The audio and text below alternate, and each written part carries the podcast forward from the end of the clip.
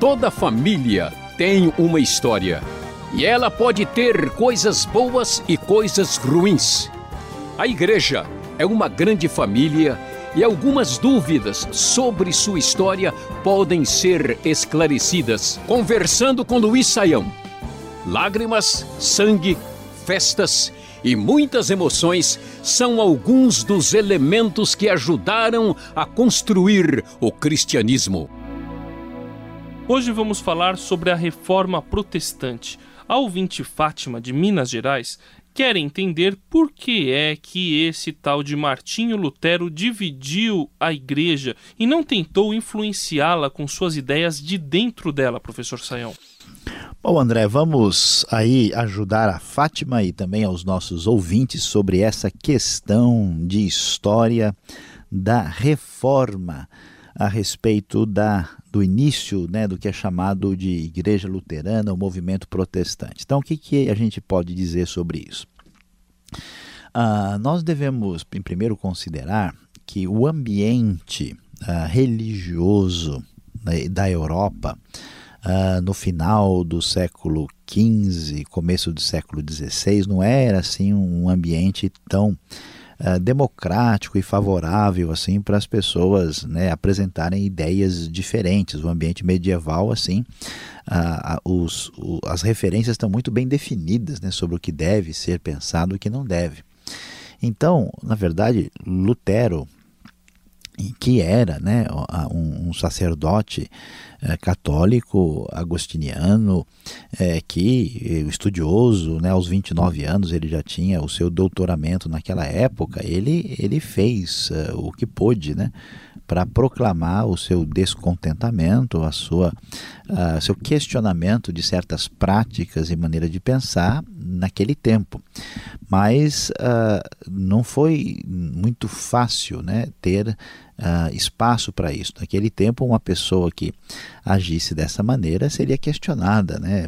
E, e muito diretamente. Mais recentemente, nós tivemos pessoas pensando diferente, por exemplo, do contexto uh, da, da, do pensamento teológico e doutrinário, que foi o caso do próprio Leonardo Boff, na realidade, aqui do Brasil, e ele uh, acabou recebendo um tipo de disciplina né, né, dos seus superiores.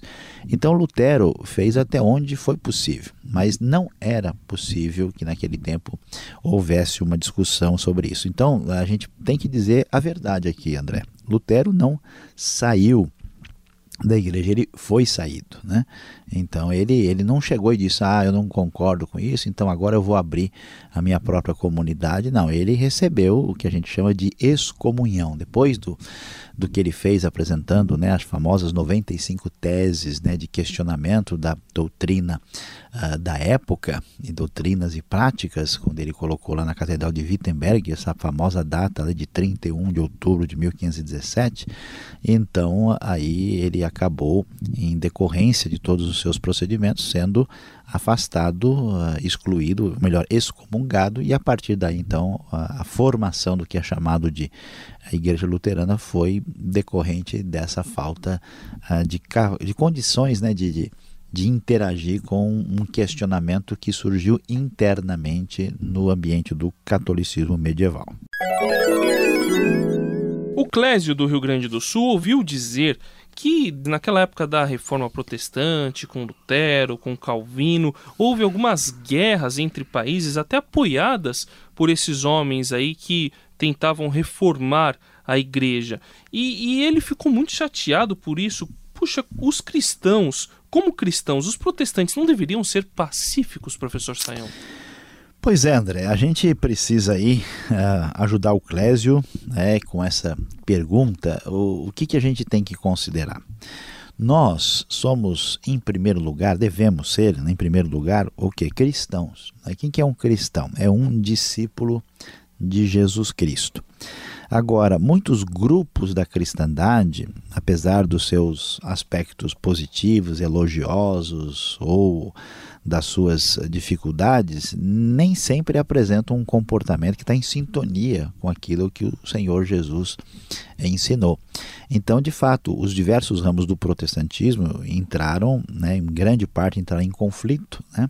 E esse conflito com o catolicismo fez com que tivéssemos aí guerras religiosas, o que é absolutamente lamentável, André. Não temos nenhuma razão de entender, né? Imagino os apóstolos, a comunidade primitiva ouvindo falar disso, eles, como assim, né? Cristão que se levanta armado contra cristão. Então, o fato de as pessoas terem agido de modo incorreto não significa que a gente deva considerar esse procedimento e, e relacioná-lo com o ensino de Jesus. A pessoa pode ser um protestante, mas, como eu gosto de dizer, meio que brincando, né, tem protestante que protesta inclusive contra a própria Bíblia, né, contra o Novo Testamento. Então, nesse caso, a, a postura do cristão não deve ser belicosa, motivada nem por razões vamos dizer, econômicas e muito menos por razões cristãs ou religiosas. Não é possível concordar com esse tipo de procedimento. A Teresa de Tocantins pergunta: O líder máximo da Igreja Católica é o Papa. Na Igreja Ortodoxa existe o patriarca. Quem é o líder máximo dos protestantes?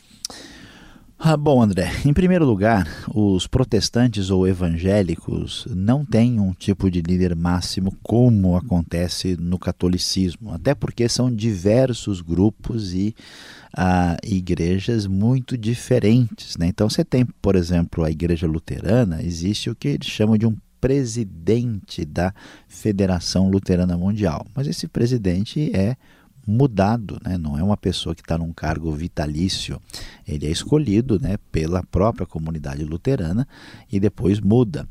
Ah, as igrejas reformadas ah, são semelhantes, em alguns lugares, assim, por exemplo, no próprio ambiente da igreja anglicana, por exemplo, existe uma relação de proximidade com a questão estatal, né, onde ah, o chefe estatal tem uma prerrogativa importante dentro da própria igreja. Mas as diversas igrejas evangélicas variam de modo geral, a grande maioria delas estabelece processos ou diretos ou indiretos a partir dos seus líderes, nos quais é votado uma espécie de presidente de líder que é mudado de tempos em tempos de acordo com os estatutos e regimentos dessas comunidades.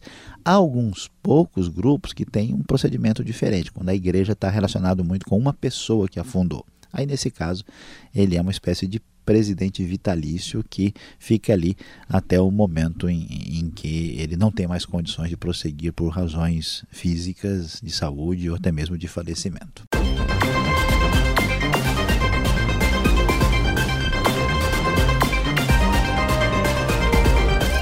Vamos finalizar com a pergunta do Alfredo do Acre. Ele quer saber quando é que foi que os evangélicos ou protestantes chegaram no Brasil pela primeira vez? E por que tem mais protestante lá nos Estados Unidos e, e eles parecem mais antigos do que aqui no Brasil, professor Sayão? Bom, vamos aí ajudar o Alfredo na compreensão dessa questão.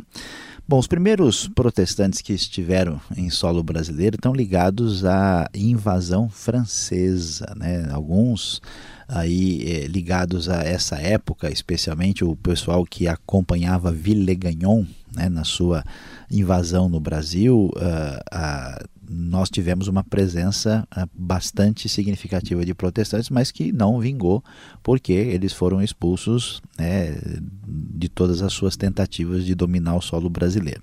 Também tivemos uma certa presença calvinista na época da invasão holandesa, né, é, lá na região de Recife, Olinda, e isso é aí final do século XVI, começo do século XVII.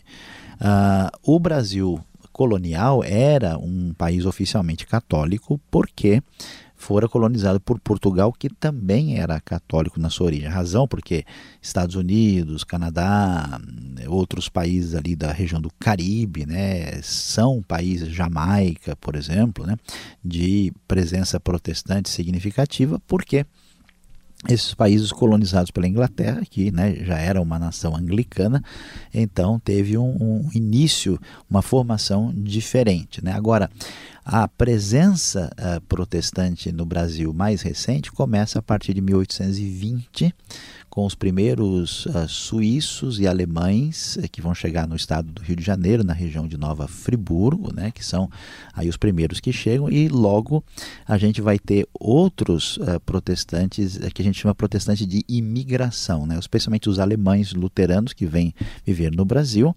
ah, e também americanos que vêm para o interior do estado de São Paulo, na metade do século XIX, e são principalmente, no caso, batistas. Né? Agora, o protestante mesmo assim, vamos dizer, missionário, na metade do século XIX, chega com congregacionais, é, presbiterianos, metodistas e batistas aí antes da final do, final do século XIX, que chegam com o objetivo de fazer uma missão quando o Brasil já tinha uma abertura por causa dos cidadãos estrangeiros imigrantes que estavam aqui, que tinham a liberdade de professar a sua religião, ainda que o país fosse oficialmente católico. Então, daí para a gente ter um cenário, uma ideia da chegada dos protestantes na realidade histórica brasileira. Este foi o programa Conversando com Luiz Saião. Produção e apresentação André Castilho e Luiz Saião. Locução Beltrão. Realização Transmundial.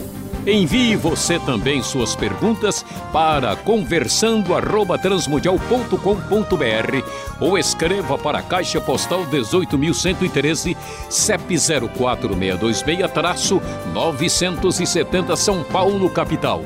E até o próximo programa.